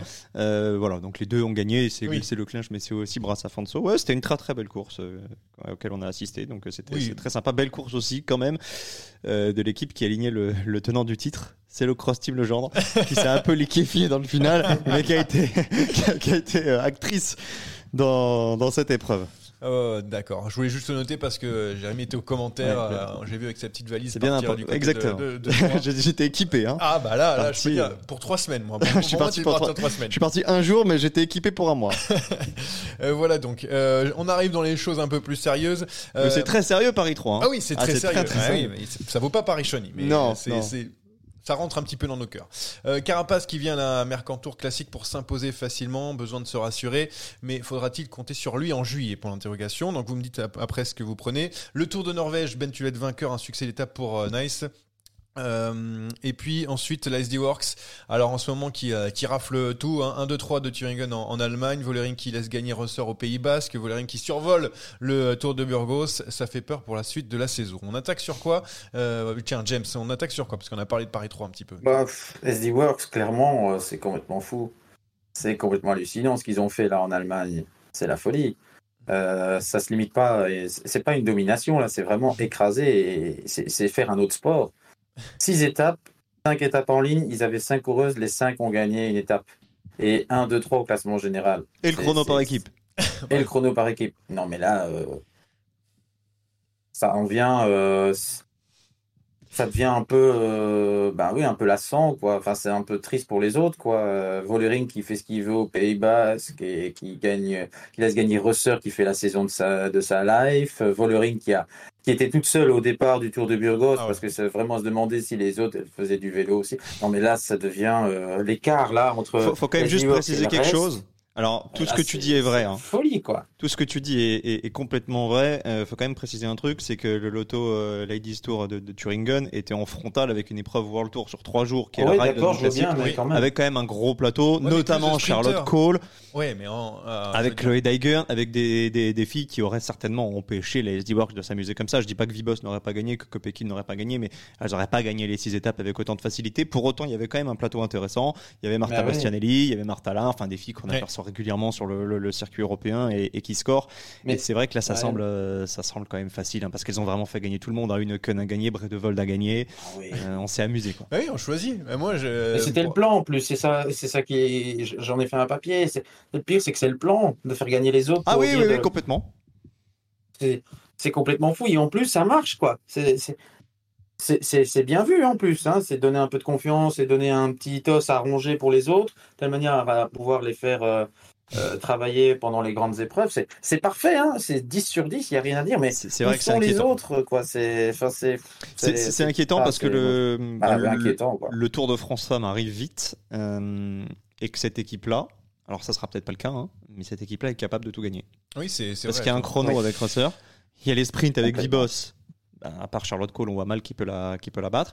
Euh, même si elle manque euh, un sprint parce que l'étape est trop vallonnée, t'as encore la carte Kopecky. Et puis t'as Vollering Oui, qui sera la grande exactement. favorite du général. Donc euh, ça peut faire, euh, ça peut faire all-in, hein. ça peut faire 8 sur 8 et le général. hein. On est- on n'espère pas. on- Non, est on n'espère pas, mais ça laisse augurer quand même d'un tour. euh, S'il n'y a pas d'arrêt pipi euh, et de bordure de, de Movistar, Ah oui. ça sera quand même dur de les renverser. Coucou Van Vleuten au Non, passage. On en, on en est là à se- à se demander, on est là à souhaiter que Van Vleuten, du haut de ses 55 ans, soit au meilleur de sa forme pour venir Bah, dynamiter le bazar. Oui, que Charlotte Cole euh, soit à peu près au niveau Que de, la- de euh, que Suez, Dijgert aussi fasse une- une- un gros tour. La FJ Suez aussi, avec Ouais. Cécile Troupe Ludwig qui était en difficulté. Ouais, ou que Grace Brown, euh, Grace. Brown en bas de Ouais. Foster sur le Voilà. chrono. On a envie du suspense, mais c'est vrai que les Stewards, ça nous rassure pas trop. On aura le temps d'en parler. Non. On espère de, de ce cyclisme féminin qui nous intéresse évidemment à chaque fois. Mais là, il faut qu'on aille, il faut qu'on aille vite, puisqu'on va aller dans le sprint final. Faut accélérer. Oh le coup de tête. Oh le coup de tête de Marc Oh le deuxième coup de tête de Rencho. Oh que ça c'est pas bien Euh, c'est là où on perd un peu de James, hein, parce qu'on l'a déjà perdu la première semaine du Giro. Mais là, on va parler euh, bleu, blanc, rouge. Je suis désolé, mais on a eu du temps pour Van Wilder, donc chacun son tour. on Ouais, peut prendre du temps pour Pino. non, C'est très bien réparti, euh, mais euh, je savais qu'on allait faire un focus sur Thibaut Ah bah Pinot, euh, évidemment, on est, on est obligé, c'est idole. On est ici en France avec euh, donc Thibaut Pinot qui euh, fait cinquième au général avec le maillot bleu sur le dos. Le maillot bleu, c'est euh, le maillot de meilleur grimpeur. Vous savez, le maillot à poids qu'on retrouve bleu sur le Giro. Euh, de deuxième place d'étape. Question que l'on a posée sur les réseaux sociaux, réseaux sociaux, mais que je vous pose maintenant. Est-ce un Giro réussi pour Thibaut Pinot, Jérémy? Giro réussi. Pour moi, c'est un 16 sur 20. Mention très bien. Pour avoir les félicitations du jury, il aurait simplement fallu euh, gagner une étape. 16 sur 20, c'est bien quand même. hein. c'est Ah, une belle 16 sur mention. 20, C'est une belle, c'est une mention c'est très mention bien. bien, Ouais. ouais, ouais. Non, c'est très bien. très hein, bien. Jérémy? Pardon? On a la même note. Hein. Oui, Ah bah bah, voilà, bah, justement, bah, Bah oui, note, euh, oui, James. c'est ça, 80%. Bah, j'ai mis 80%, donc c'est 16 sur 20 pour ceux qui Oh savent là là compter. là. Euh, Ce qui n'est pas le cas de tout le monde, hein, mais Anthony, jusqu'ici on suit. Ah bah, Ah, Anthony, ouais, il serait Anthony, déjà sur sa calculette. euh, Cosinus. Donc, bah voilà, donc on est d'accord, donc on a vu la même chose, donc euh, très bien, euh, voilà. Euh, Tu voulais parler de euh, Paris Paris Peintre Peintre Ouais, qui a voilà. 100% par exemple. 100%, euh, alors 100%, alors juste on fait une petite parenthèse parce que comme ça on peut parler un petit peu des Français. Paris Peintre, 100%, toi tu mets, tu mets un 20 sur 20 pour, euh, pour le Français euh, avec sa victoire d'étape. et un- un- Il visait un top 10 quand même, il fait top 15, mais bon. Non, jamais 100%, parce que 100% Oui. ça veut dire qu'il a accompli tous les objectifs. Il n'y a pas le top 10, mais à partir du moment où il y a la victoire d'étape, bah, le Giro il est réussi aussi. hein, Il n'y a aucun doute là-dessus. D'autant qu'il a gagné une belle étape euh, devant Leknesund, qui lui avait pris le maillot rose avec un final euh, doté d'une belle dramaturgie. Euh, non, non, il a, il, a, il a réussi son coup, bien sûr. Alors très bien, je vous ai demandé votre avis, mais alors selon, euh, selon vous, est-ce que Thibaut Pinot a lui a réussi le Giro? Parce que vraiment il venait quand même pour lever les bras. Je sais que c'est difficile à dire parce que on a posé cette question et les gens comprenaient pas pourquoi on posait cette question, mais il était quand même venu pour gagner, pour, pour célébrer une fois sur la ligne, parce que je sais qu'il y a ce podium avec ce maillot bleu, il y a cette cinquième place au général, ça fait plaisir, on y reviendra, mais cette victoire, elle, elle manque pas véritablement, on, on descend pas un peu plus sa note parce qu'il manque cette victoire qui tu veux- était tu veux- venue vraiment Tu veux qu'on se mette dans sa tête bah, peut-être un sa peu, place oui. Est-ce que lui il sort du Giro content Bah oui. Ah, je pense que oui. Oui. Ah, Je pense que lui, il a profité de son dernier Giro, qu'il était sur le podium euh, final à Rome, euh, certes pas euh, avec Roglic, euh, Thomas et Almeida, mais euh, ça compte, hein. un maillot distinctif sur un grand tour, ça compte. Il y aura peut-être, peut-être un petit goût d'inachevé. Alors lui, visiblement, ressasse plus la victoire de, de Rubio que, Ouais, que celle de. Zana. Mais je pense qu'il peut repartir avec le sentiment du devoir accompli. Après, c'est difficile de se mettre dans la tête de Pinot parce Oui, qu'il pense pas comme nous. Ah bah ça, heureusement. Et heureusement, heureusement pour tout le monde d'ailleurs, pas que pour lui. mais, euh, mais je pense qu'il peut repartir à l'esprit serein. Et puis ce, ce classement général, sincèrement, personne n'y croyait, en tout cas pas nous. Et ouais, ouais, il nous a, il nous a bien fait taire. Ouais, ça c'est vrai, mais de toute façon, on est là pour ça aussi. hein. On a- ils ont le droit. Je crois que si on se repasse, Ah si on se repasse le podcast d'avant Giro, à part James qui avait bien vu le coup sur cette histoire de chrono, il y a eu quand même beaucoup de saucisses. Oui, bah euh, t'inquiète pas qu'on m'a envoyé des messages hein, pour, euh, pour nous dire, notamment Pinot, ouais, c'est incroyable, des, euh, des, euh, de retweeter des trucs Ouais, en avant, etc. Mais c'est normal, c'est de bonne guerre. Moi j'ai pris sur Philippe Ogana, je crois. Ah oui, bah, bah, ça, ça c'est comme à chaque fois. De toute façon, ça va être jusqu'à la fin de l'année. James, non. alors, toi, tu, tu, tu, tu pensais plutôt que, voilà, c'est cette étape de Crans-Montana qui a été, qui a été plutôt embêtante pour pour Thibaut Pinot avec ce duo Cepeda et Rubio qui a eu qui a eu la peau de notre Français. Bah, c'est quand, enfin, c'est quand même triste pour lui hein, de, de, de perdre comme ça face à ces deux-là. Il était quand même, bah, il était plus fort. Hein, il semblait en tout cas plus fort. C'est- Voilà, c'est, il a quand même, il s'est fait avoir comme un, pourtant comme un débutant. Hein. Euh, il en a trop fait. euh, bon, il a fait du pinot quoi. Euh, c'est pour ça que vous l'aimez tellement, Oui. hein, apparemment. Est-ce que. Pinot serait pas en train de devenir un peu le Van Aert Quand j'ai- je me dis, quand j'ai regardé l'étape, je me dis, mais comment il a fait pour perdre? Euh, C'est c'est pas possible, quoi. De, de- Il y a toujours un truc qui doit se passer, mais c'est la dramaturgie autour de Pinot. C'est quelque part presque normal, en fait, qu'il doit perdre comme ça contre ces deux-là. Euh, Attends, James, James, une petite, question petite, de petite Jérémy. question. Ouais.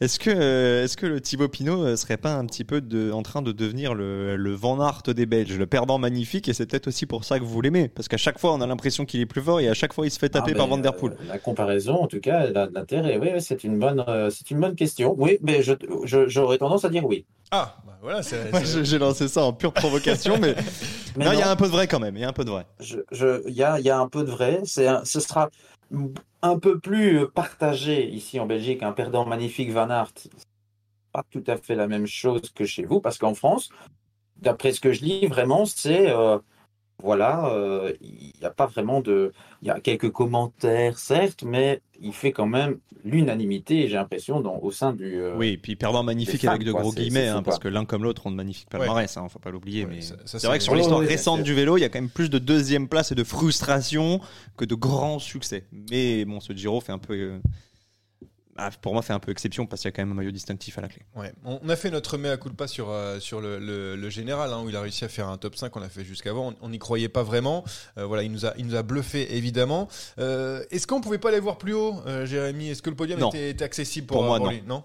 Bah, Pour moi, non. C'est un petit peu éparpillé, on va dire, entre les victoires Exactement, entre- tu peux pas chasser le bleu, oui, tu peux pas tout le faire. bleu et le général, même si ça lui a quand même permis un rapproché au classement général, parce qu'il faut pas oublier euh, qu'il était descendu, euh, je crois, jusqu'à la 13 ou la 14e place avant sa dernière échappée qui lui permet de récupérer le, le maillot bleu.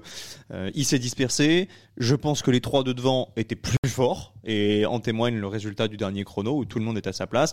Et n'oublions pas quand même que le Covid en a laissé beaucoup en route. Les absents ont toujours tort, ça je ne changerai euh, jamais de d'avis par rapport à ça, mais au départ du Giro, je pense qu'il y en avait plus que trois qui étaient plus forts que lui. Euh, un Gegenhardt était plus fort, un Evenpool était plus fort, peut-être même qu'un Vlasov aurait été plus fort. Donc Mm. cinquième, très sincèrement, on signe des deux mains, même si c'est pas ce dont on se rappellera euh, en premier quand on évoquera le, le Giro 2023 de, de Pinot, mais euh, il a optimisé, je pense, son classement.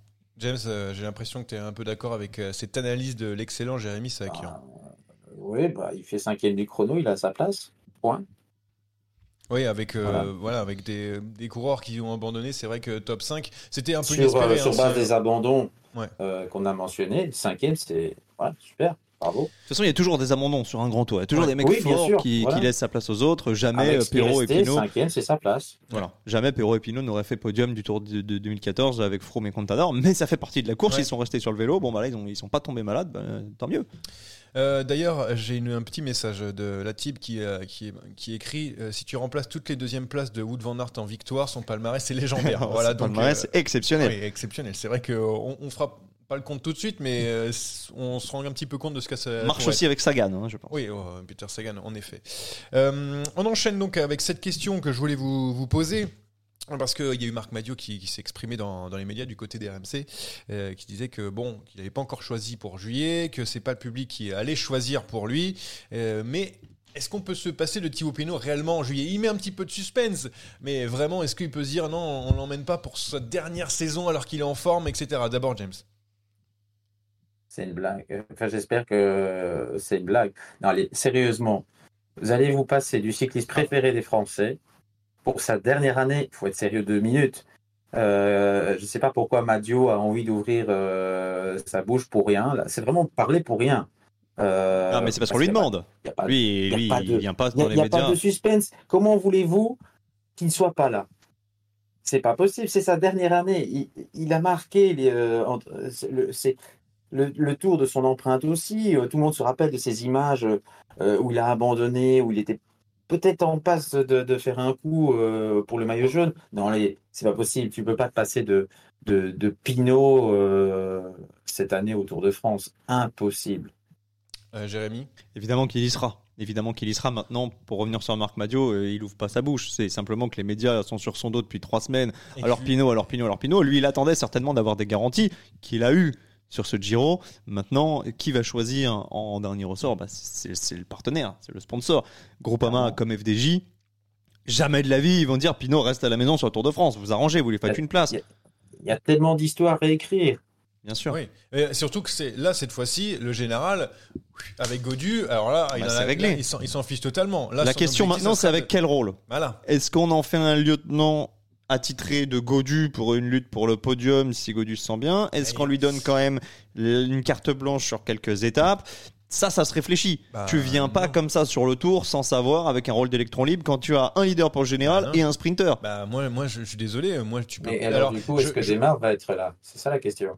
Et voilà, c'est peut-être pour ça qu'il se pose la question, Marc Madio, parce que non, mais est-ce que Ouais, c'est ouais, simple. ouais. Non mais Soyez- mot de tête, hein. mais Pinot il sera. So- soyons, soyons, soyons honnêtes. Thibaut Pinot n'a pas envie qu'il fasse équipier sur son dernier grand tour. Bah, équipier de temps en temps, il n'y a pas de problème, c'est normal. Mais on a envie qu'il aille dans une échappée pour aller gagner une étape, peu importe. euh, oui, voilà. mais il peut avoir carte blanche sur une ou deux étapes et faire Ouais. le boulot le reste du temps. Oui, bah ouais, mais c'est pas facile. C'est pas Ah bah, facile. je te dis pas que c'est facile, mais le Tour de France c'est pas facile. hein. Ah oui, bah ça je C'est la course la plus dure du monde. S'il veut y aller, il faut être prêt à relever le défi. Moi, si je suis manager de Groupama, je prends Thibaut, Pinot, parce que c'est pas mon, pas mon pote, on n'a pas élevé les, les chèvres ensemble, mais, mais je réfléchis quand même à un rôle où il pourrait potentiellement aider David Godu. Il peut pas prendre une Ah bah, place c'est sûr. d'équipier et faire le, le Tour de France qu'il veut. Alors, il y aura des étapes où certainement il aura hum, libre cours pour aller dans les échappées, et ça sera même bien pour la stratégie Groupama d'avoir des coureurs devant. Mais le reste du temps, il faudra qu'il soit dans le collectif. Et je sais pas s'il démarre en payera de sa place ou pas. S'il démarre en perd de sa place, ça libère aussi euh, deux ou trois coureurs de son train. Donc il faut se poser les bonnes questions. Mais est-ce que tu as plus de chances de gagner une étape avec Desmar que de faire un podium avec Godu? Il faut peser le Ouais. pour et le contre. Parce que tu as Pogacar, tu as Vingegaard, tu as Carapace qui revient fort. Tu vas en avoir des prétendants. Donc il faut que Godu, euh, sprint, Godu soit fort. Au sprint, c'est pareil. Donc il faut vraiment peser le, le pour et le contre. Ouais, c'est c'est vrai. James, euh, tu ferais quoi avec euh, Thibaut Pinot, vu que tu deviens manager de, de Groupama FDJ Je te donne le rôle. Ben, je suis déjà ravi de la, de la promotion. Euh, Ton mais- banquier aussi. Je le prends. Mais non, mais je le prends. euh, je le prends, ne serait-ce que pour euh, le- les retombées médiatiques autour de, de, de- de Thibaut Pinot. Peu importe ce qu'il va faire, tout le monde parlera de lui au moins une fois par jour. Et puis, ce serait formidable. Quel passage de témoin formidable. Imaginez un Pinot qui emmène Godu vers, euh, vers une victoire d'étape en montagne. euh, imaginons. Enfin, ça. Il y, a, il y a des histoires euh, vraiment fabuleuses qui pourraient euh, se, se passer. Pinot, euh, sur une étape, il aura sa carte très clairement. voilà. Démarre, malheureusement, c'est pas le meilleur démarre cette saison non plus. Bon, certes, ça a l'air d'aller un peu mieux, mais ça reste, entre guillemets, j'espère que je ne choquerai personne, que les boucles de la Mayenne, Non, où il n'y avait pas un, un plateau de sprinteurs hors du commun. Je pense qu'il faut quand même euh, analyser les choses avec un peu d'objectivité. C'est pour l'instant pas le meilleur Arnaud Démarre. Est-ce que ça sert à quelque chose d'avoir une moitié d'équipe autour d'Arnaud Démarre Est-ce que ce serait pas mieux d'aller faire un all-in sur Godu qui a quand même montré à Paris-Nice qu'il pouvait euh, être euh, plus ou moins d'un niveau équivalent ou presque avec Vingegaard et Poggi euh, sur Paris-Nice. Donc ça, c'est quand même très intéressant. Le Pays Basque était un petit peu moins, mais Juste ce coupe, James. Voilà. Mais démarre sur Paris-Nice. Il a été important aussi. Il a été important Oui, dans le rôle sûr. de coéquipier. Il a aidé à jouer de des. plaine, Exactement, il a aidé à jouer des bonifs, je te rappelle quand même. Non, en fait, tu fais le larbin sur le plat, mais tu sprintes pas. Mais d'accord, mais si avoir il va tout régaler. Peuvent remplir ce rôle-là sur le plat. Après, c'est dur de dire à Desmar, tu vas plus alors que tu as axé ta saison dessus, tu pas pu faire le Giro. Oui, et puis euh, par rapport à tout ce qui s'est passé en début euh. de saison, ça serait aussi un aveu de faiblesse que de dire on laisse Desmar à la maison. euh, ça serait Ouais. peut-être vu aussi perçu comme tel. Comme euh, ben, une faveur faite à David Godu Ouais, qui, qui- s'est mis en faute dans sa communication. C'était il y a longtemps, mais on n'oublie pas tout ce qui s'est passé. ça, je suis d'accord. Oui, Non, mais il y a- d'accord. il y aura forcément des mots de tête. aux- Non, aux sportives. On sait bien que les deux s'aiment pas beaucoup, en plus. Si on, si on fait comme ça un premier tour de, de, de, de coureurs, il y aura Godu, il y aura Kung, puisqu'il s'est préservé Ouais, euh, du Giro, donc je pense qu'il Ouais, sera. Il y aura Madouas, il y aura très probablement donc Thibaut Pinot, ça fait déjà 4. Si tu rajoutes Desmar, ça veut dire que derrière, tu n'as plus que 3 Cinq. coéquipiers pour avoir des gars pour emmener le sprint et éventuellement un, un autre soutien ou deux soutiens pour, Ouais, pour montagne, Donc ouais, il faudra des gars en tu- montagne. ouais. L'équipe, elle n'est pas extensible. Mm. Donc, euh, il va falloir faire des choix. Alors, comment ça va se- s'organiser Je sais pas. Il y aura peut-être un Konovalovas pour travailler pour la plaine, à la fois pour Godu ou potentiellement pour Desmar, qui aurait la double casquette. Je sais pas. Bon, euh, est-ce que cas, ce serait pas un moment, le moment aussi de dire à Arnaud, écoute, voilà, il y a, il y a une circonstance qui est telle qu'elle est. On avait promis que tu fais le tour. Va à la Vuelta où tu pourras vraiment avoir l'équipe pour toi.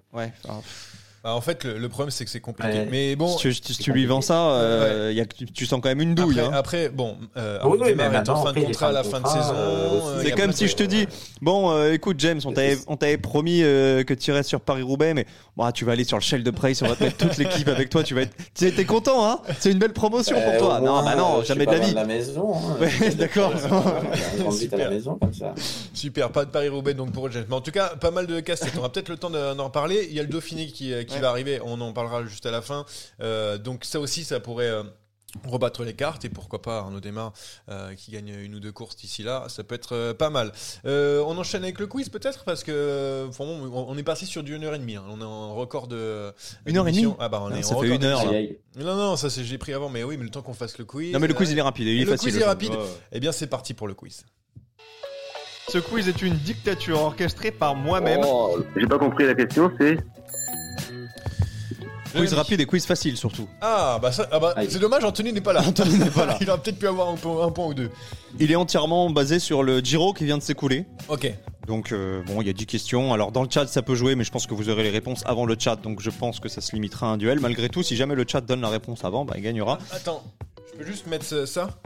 C'est quoi ça? C'est pour faire comme Richard Carapace. Ah, je croyais que Vu c'était qu'il a moi qui gagné devais avoir ça, mais non. j'ai déjà une casquette. Bah alors, pour faire comme Richard Carapace. Bon, je vous rappelle qu'il y a une seule proposition par personne et par question et que la dernière étape prévaut. La dernière étape, la dernière question prévaut en cas d'égalité.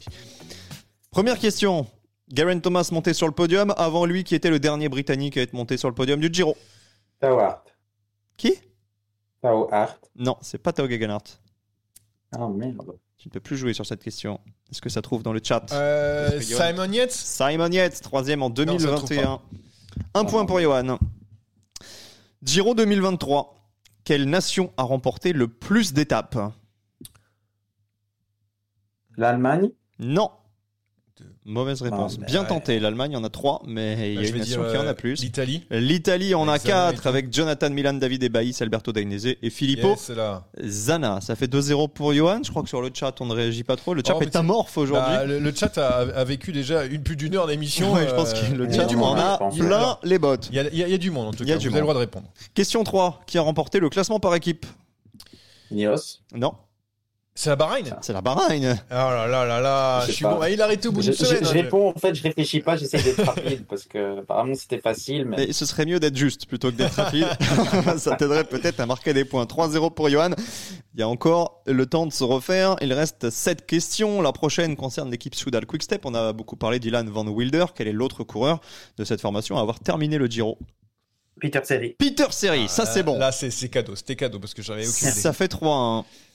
Euh, Jonathan Milan a remporté le maillot euh, cyclamen. Quel est l'autre coureur à l'avoir porté? Ah, ils sont que deux à l'avoir porté, ce maillot cyclamen. Porté Ah. officiellement. Je ne parle pas par procuration. Il y a un coureur qui l'a porté. Evenepoel. Ah oui. Evenepoel, Non, exactement. mais non, mais il m'a perdu avec son truc officiellement. Eh ben j'attendais oui, parce que c'est Oui, pas, oui, c'est lui qui l'avait porté. Par euh, contre, tu peux arrêter de, po- de poser des questions sur des Belges. sur des Belges, Ouais, bah, je suis désolé, il y en a, y a un petit peu pour tout le monde. La prochaine concerne les Français, tu vois, Ah. tu fais bien de râler. 3-2 pour Johan. 4 Français dans le top 20 du général. Pinot, Paré Peintre, Barguil et 4 Français dans le top 15. Dans le top 20. Dans le top 20. euh, Pinot, Paré Peintre, Barguil, et il en manque un. Armirail. Armirail, mais bien non, sûr. La dire Thomas Champion. remontada, Ah, je- trois j'allais dire partout. champion, j'ai oublié Armirail. ah, on l'adore, on l'embrasse. Oui, puis surtout, on le félicite. Euh, question 7, elle concerne eh bien un coureur italien. C'est un sprinter, cinquième de la cinquième étape, et il a fini ce Giro en tant que lanterne rouge. Qui est-ce? De la vallée. Della Valle, le point pour Johan Tritz. Joli. Ouais, j'ai j'ai traduit euh, un de ses sons il n'y a pas longtemps. Quel escroc Ouais. Euh, Attention, celle-ci n'est pas simple parce qu'il y a eu un imbroglio, mais qui a porté le premier maillot bleu du Giro Ah oui, sur la première, euh, c'est McNulty. McNulty. Et non, vous avez tous les deux faux, McNulty avait été Oui, désigné maillot bleu. Ah ouais, Mais on lui a repris pour le redonner à quelqu'un d'autre. Vous pouvez rejouer. Sauf si le Ah chat ouais. a trouvé avant. Non, non, non, le, le chat, euh, on, est, on est trop rapide pour, euh, pour eux. Alors, c'est un coureur qui, au cours de ce quiz, a déjà été cité, mais qui constituait alors une mauvaise réponse. Oh là là, là tu m'as perdu. Euh, Vous l'avez ah, cité j'ai- Marc Bah, qui dit Tao. Tao Gegenhardt. Mais C'est Marc- Marc, c'est ouais. Marc qui marque Marc va prendre le point. Ouais. Donc, pour le chat, Ah bon, bah tant pis. 4 pour Johan, 3 pour euh, James, qui ben, a bien failli remarquer, mais euh, qui ne marquera pas Ouais. sur ce coup-là. Celle-ci est très facile, c'est la question 9, elle peut peut-être vous remettre à égalité. Outre le fait, outre le fait pardon, d'être danois, quel est le point commun entre ces deux vainqueurs d'étape, Pedersen et Kort Nielsen Ils ont gagné des étapes sur les trois grands tours. Bien sûr, ils sont rentrés dans le club des vainqueurs des trois grands tours. Toujours sur la dernière 4, 4, 1, tout se joue sur la Aïe, dernière aïe, aïe, question. aïe, aïe, aïe. Le, le chat, je regarde pas le chat. Parce Le que chat ne peut plus jouer, sinon Ah, le chat euh, va nous mettre dedans. Ah oui. Je regarde pas. C'est le deuxième podium de Roglic sur le Giro. Qui avait remporté l'édition sur laquelle il avait pris la troisième Richard place Carapace. Richard Carapace. Bravo. eh oui, C'était en et il m'a porté 2019. bonheur, ce pote C'est une victoire de Johan. Je vous l'avais dit que ce quiz serait très facile. Vous avez eu toutes les questions. Je crois que c'est la première fois de l'histoire Ah oui, qu'un quiz se Ah ouais. termine comme ça. d'habitude c'est des grands. Euh, Et là, euh, il fallait débiter, on est en retard. C'était un beau duel avec James. Un très, Ah, très beau duel, hein. C'était le, le, le duel Ouais, Roglic. j'ai euh, j'ai mis du temps à mettre en route, j'avais une stratégie offensive. C'est quand même dommage. Hein. Début de course. et- Revenir de j'ai 3-0 à payé. 3-3 pour perdre 5-4. Ouais, et ça c'est, on dirait le duel Remco euh, euh, Roglic attendu finalement qu'on n'a pas vu. Je crois que ouais, là, vraiment, on a eu plus de spectacles en 1 minute 30 de quiz qu'en 3 semaines de. Bon, on enchaîne avec euh, les paris. Enfin, les paris, c'est la petite preuve Dauphiné. Mais vous inquiétez pas, on fait pas toutes les étapes juste pour euh, parler de, des favoris assez rapidement. Ah, c'est même pas vrai. Non, parce que j'ai fait un petit peu le tour de la start list. Je vais y retourner d'ailleurs dessus. Euh, bon, alors du coup, euh, au niveau de la, la start list, j'ai l'impression que que Vingegaard, avec la l'absence comme d'habitude euh, de euh, de Pogacar était un petit peu seul au monde. Je sais pas trop ce que t'en penses, James, par rapport à, cette start list du, du Dauphiné. Je vais, je vais donner les, les favoris derrière, mais bon, Vingegaard a l'air quand même d'être le grand favori. Bah, il est, oui, il est l'immense favori, mais il n'est pas seul au monde techniquement, non. Mais sur base de ce qu'on a vu depuis le début de la saison, normalement, euh, bah, ouais, les autres roulent pour la deuxième place, même s'il y a quand même du très beau monde, je trouve. C'est un très beau plateau. Ouais, ouais, il y a un très très beau plateau. Hein. Je suis en euh. train de regarder, donc je vais vous donner les, euh, les favoris. Mikel Landa pour la Bahreïn, Hindley pour euh, la Bora qui est lancé. Euh, David Godu est bien sûr là. Euh, on a du Carapace qui vient de remporter la Mercantour classique. Euh, du côté d'Ineos, Egan Bernal, semble-t-il. normalement, c'était plus le Tour de Suisse, mais peut-être le, le Dauphiné. Non, Bon. non, il, il est au Dauphiné, Il mais Dauphiné enfin, avec pour l'instant. Martinez, on sait pas trop qui Mais c'est juste, est-ce qu'on le met vraiment parmi les leaders? Ça, je sais pas. Donc euh, Vingegaard, je l'ai donné. Henrik Mas aussi, Ouais, hein, faut pas ouais, oublier Henrik ouais. Mas. Donc on a dedans aussi Adam Euh, Yates. Adam Yates qui est là évidemment. Et puis euh, je crois qu'on a fait Ticone, voilà, on a fait un peu le tour des, des favoris. Oui. Euh, bon après avec l'équipe de la Jumbo Visma annoncée, hein, avec Van Baarle, Laporte, euh, Walter, bon voilà, c'est Van Barle. euh, ouais, c'est une équipe quand même assez costaude, euh, difficile de de lui tenir la, la dragée haute sur ces euh, sur euh, sur cette semaine. Non, je sais pas ce que tu en penses, Jérémy. On a Ah bah si la- t'attends de moi un pari, ce sera Vingegaard, hein, ça c'est sûr. C'est sûr, d'autant qu'il a fait deux l'an passé, donc il a certainement envie de la claquer euh, cette fois. Ouais, une belle équipe avec lui, hein. Benoît, Kruijswijk, Laporte, Walter, Van Barle, Van Hooydonk. Oui, c'est très complet, hein. c'est très très complet. Après, moi, il y a une question que je voulais, je voulais poser. James, euh, toi qui tu dois avoir l'habitude de regarder le Dauphiné, je trouve que ces dernières années, on dit souvent c'est la répétition du Tour de France et tout, mais entre Van Aert, par exemple, qui est parti en stage, entre Pogacar blessé, qui est aussi en stage, etc., on a des, des, des- quand même des coureurs, bah, même Van Der Poel, enfin bref, plein de coureurs qui Alors, on sont a pas là. en Suisse. Ouais, donc euh, voilà, donc il y a quand même pas mal de coureurs. Acteurs. Non, il devait aller en Suisse, il va plus en Suisse, il fait un programme euh, particulier. Tour de Slovénie Ouais, Non, non, non. Il fait euh, il fait une course aux Pays-Bas et puis après il enchaîne sur 2 deux, deux, trois. Je sais je sais plus exactement le programme mais il fait ni Tour ni Dauphiné ni, ni Suisse. finalement. Bon, bref, en tout cas, j'ai l'impression que ça, c'est un petit peu moins vrai. À part le parcours qui, des fois, prend les mêmes routes, mais sinon, j'ai l'impression que c'est moins une répétition. Je sais pas ce que tu en penses. Bah, oh, un peu, oui, ça, on a un peu perdu ce, ce- ce- cette réputation de c'est la dernière répétition. Maintenant, c'est euh, ce qui est le plus important, c'est c'est surtout de faire un excellent stage d'altitude le plus haut possible. Hein Et ça, c'est euh, voilà. Donc, euh, si un jour on peut aller euh, au Mont Everest se préparer, eh ben, ce sera encore mieux. Euh, donc voilà, c'est ça qui est le plus important. S'il n'y a pas ça, c'est la panique à bord, hein, je vous rassure euh, tout de suite. Euh, le Dauphiné, c'est bien, c'est sympatoche euh, pour voir où est-ce qu'on en est, mais Quel manque de respect. voilà quoi. Oui, Euh, j'ai pas entendu. Non, non, mais Bah, je dis juste- quel manque de respect, c'est quand même la deuxième plus belle course par étape française. Oh, c'est sympatoche. Vous avez ça en Belgique, vous avez le Loto Belgium Tour qui casse pas trois pattes à un canard Le et tu vas donner des leçons au Dauphiné. Ouais, mais on aura Renko normalement. Ah, voilà, bah il y a voilà. providentiel. Ah, Et y a- puis il y aura il y aura Van Aert pour faire deux à chaque fois, non Ouais, normalement. Il n'y a pas le mont. Everest en, en Belgique, en tout cas, Non. ça c'est sûr. On va avoir du mal. ils, Non, ont, mais ils ont le mur de Gramont, ils pensent que c'est le Tour Malais. donc. Ah, Qu'est-ce c'est que- super dur le mur de Gramont. Tu l'as déjà grimpé ou pas j'ai juste euh, ton- avis sur cette répétition D'ailleurs, euh. Philippe. Ogana, il préfère le... la Belgique à... au Tour de France. Ouais, parce mais qu'il sera alors- au Tour de Wallonie fin juillet. Non mais on va d'ailleurs, remettre les choses quand même au clair. Je suis absolument pas une groupie de Philippe Ogana. hein. C'était vraiment que pour la blague. Alors maintenant je suis affiché, mais euh, euh, non. euh, par rapport à cette question, euh, oui, c'est quand même une répétition. Maintenant, c'est vrai que par rapport au schéma traditionnel auquel on était habitué, soit Dauphiné, soit Tour de Suisse, avec quand même une prédominance du Dauphiné. Maintenant, les choses sont remises en perspective. À partir du moment où Pogacar ne vient jamais. Tu te dis qu'il y a d'autres solutions pour se préparer. Euh, Vingegaard était là l'an passé, quand même. Ouais. C'est lui qui a gagné le tour, donc rappelons-le, ça, ça fait jamais de mal euh, de, de- de rappeler les bases. Euh, Il était là avec Roglic, ils avaient fait 2 et 1 pour le coup. Donc ça reste quand même une course importante. Maintenant, c'est pas la seule option pour se préparer. Il faut respecter Et le voilà. choix de chacun. Et si certains euh, se sentent euh, plus à l'aise à domicile, comme c'est le cas de Pogacar ou de Van Der Poel, eh bien courez où vous voulez, messieurs. Après, à, à l'époque, à l'ancienne, je veux dire, il y avait les 10 favoris du Tour de France Oui, qui étaient là. et à le 10, il l'ancienne, là, bien sûr, bah dessus. ouais, ouais, si tu gagnes ouais. le Dauphiné, t'as de bonnes chances de gagner le Tour de France. Alors pas, inversement. pas, pas systématiquement. Par contre, si t'es bien au Dauphiné, dans les 5 premiers, c'est bon signe parce que tu montes en puissance. Ouais. Celui qui gagne le Dauphiné, en général, regarde dans l'histoire. Ouais, ouais, c'est vrai que. y À a- part les années Sky où là, bah, ça Wiggins, écrasait ouais, ouais. tout. Mais Armstrong, il gagnait rarement le Dauphiné. Alors Armstrong, après, il faisait je pense que c'était pas la- bonne. euh, Contador a jamais gagné le Dauphiné. Oui, oui, Euh, bah, ça, tu vois Bon, voilà. Donc il y, a- il y a Brajkovic a gagné le Dauphiné, il a pas gagné le Tour. Hein. Pas encore. Pas- Enfin là, ça fait un peu tard. Euh, la vraie question, c'est la type qui dit encore ça dans le chat, c'est euh, si dans la première étape, la porte de note euh, se barre avec Vingegaard pour le, le triplé. C'est la seule question. Ah, ouais, pose. Bah, c'est possible. Je- je- Tout est possible avec la Yumbo. Bon, allez, euh, du coup, Vingegaard. Bah, Vingegaard, oui. euh, Mais c'est nul de parier Vingegaard. Trouvons Ah. le deuxième. Non, mais moi. non, non. moi, Ok. je Non, non, mais il a raison. quoi. Il a Oui, un podium. Alors, vas-y, un, un mec pour le podium. En Pour le podium, Vingegaard, ouais. Carapace. Il a l'air en forme, Carapace. très bien. James, alors, ton vainqueur et un mec qui fera podium. Euh, Adam Yates, il va. Ah, Adam Yates, de et Adam Thomas Yates de la- de la Bora. Ah, Adam Yates pour le vainqueur? Ouais, ouais, il va gagner. Ah bah Ah, il va on donne gagner. aussi. euh, alors Adam Yates dans le chat, on donne Landa aussi dans le chat, donc euh, Ouais, évidemment il y a Landa beaucoup de fans. euh, Ah bah, de Landa, il a Landa. une vraie fanbase. Hein. Euh, moi à qui je vais vous donner, Ah, moi j'aime bien donner des trucs. Eh ben moi Kobe, je... Kobe Gossens. Heinrich Mas. Henrik Henrik Mas va gagner le Dauphiné Ah, Henrik Mas. d'accord. Alors les gars, vous l'a- vous l'avez entendu ici, c'est comme Philippe Ogana, c'est donné. Mettez tout sur Henrik Mas, s'il va gagner le Dauphiné, vous allez Ça voir. aussi, on le, on la coupera si jamais. Avec en plus un chrono, n'oublions pas. Donc... Fais-moi Ah, confiance. Ça, ça, je vais le screenshotter. non mais un petit. ah, par contre. Combien, un- combien de bornes il fait le chrono? Tu, Oui, tu- je peux, tu- je peux te le dire, je peux te le dire. Combien de bornes fait le chrono?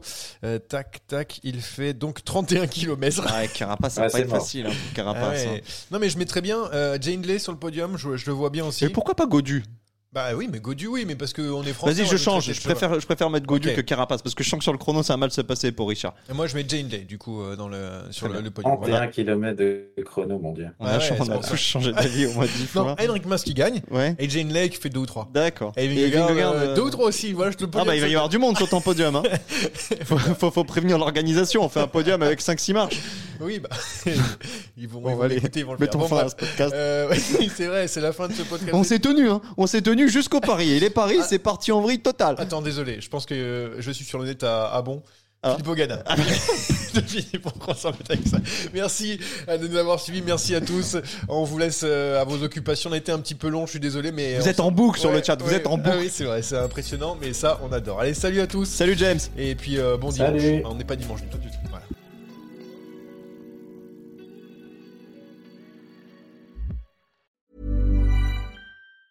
Mom deserves the best, and there's no better place to shop for Mother's Day than Whole Foods Market. They're your destination for unbeatable savings, from premium gifts to show-stopping flowers and irresistible desserts. Start by saving 33% with Prime on all body care and candles. Then get a 15-stem bunch of tulips for just $9.99 each with Prime. Round out Mom's menu with festive rosé, irresistible berry chantilly cake, and more special treats. Come celebrate Mother's Day at Whole Foods Market. Mom deserves the best, and there's no better place to shop for Mother's Day than Whole Foods Market. They're your destination for unbeatable savings, from premium gifts to show-stopping flowers and irresistible desserts. Start by saving 33% with Prime on all body care and candles. Then get a 15-stem bunch of tulips for just $9.99 each with Prime. Round out Mom's menu with festive rosé, irresistible berry chantilly cake, and more special treats. Come celebrate Mother's Day at Whole Foods Market.